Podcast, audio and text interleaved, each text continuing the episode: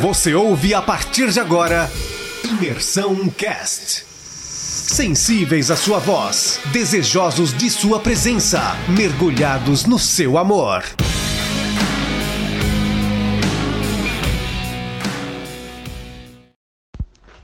Fala galera, bom dia, tudo bem com vocês? Espero que, que todos estejam bem aí.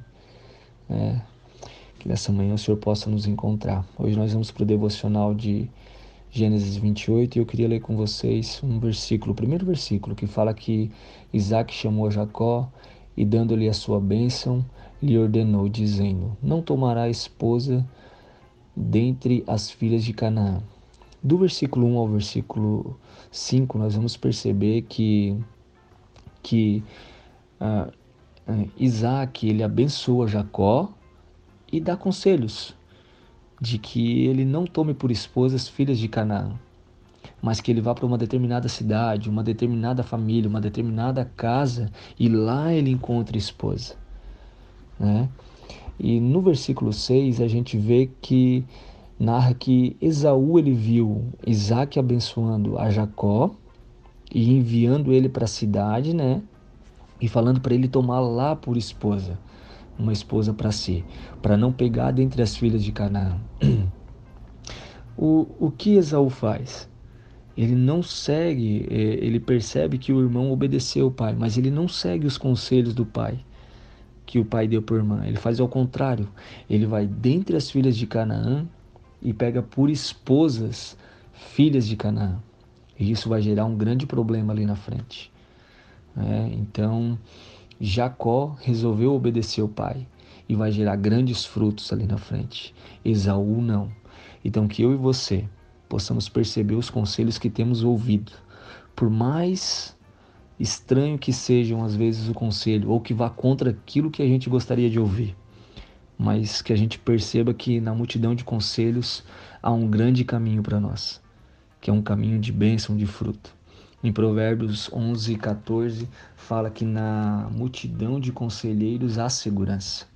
Então, que eu e você possamos perceber os conselhos que temos ouvido nessa manhã. É.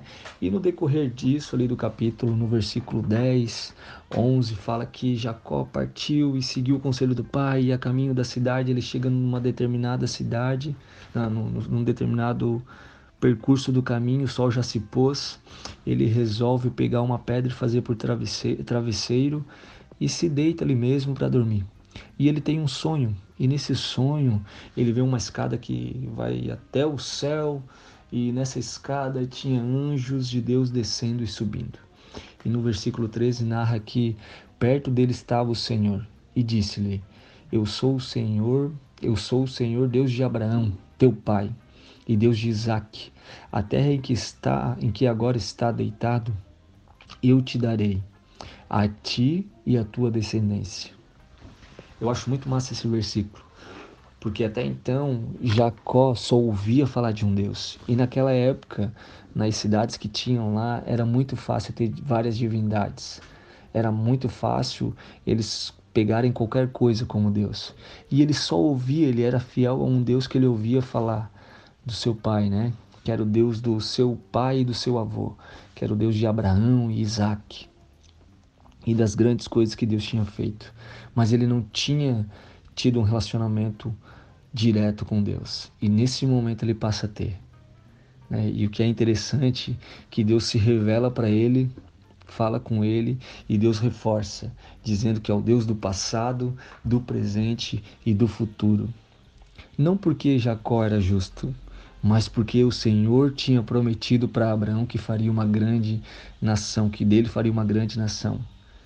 É, então, perceba nessa manhã que eu e você possamos não só ouvir falar de um Deus, não só de, de ministrações de um domingo, mas que eu e você nessa manhã possamos conhecer a voz de Deus, como Jacó conheceu.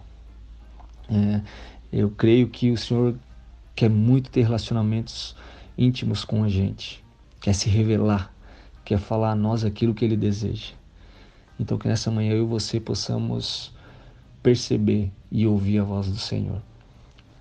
E no decorrer do capítulo, fala que Jacó acordou e ali ele falou, né, no versículo 16, ele acorda do sono e na verdade ele fala assim: Desperta Jacó do seu, do, Jacó do seu sono e, na, e disse: Na verdade o Senhor estava neste lugar e eu não sabia. E temendo disse: Quão temível é este lugar! É a casa de Deus, a porta dos céus. E ali ele faz uma aliança com o Senhor, ele ergue um altar. Então que eu e você possamos erguer um altar na nossa casa, onde a gente estiver, para que a presença do Senhor possa caminhar lado a lado com a gente e que a gente não viva mais só de ouvir alguém falar sobre Deus, mas que a gente possa ouvir Deus falando com a gente nessa manhã. Que Deus abençoe vocês. É um grande dia aí. Um abraço a todos.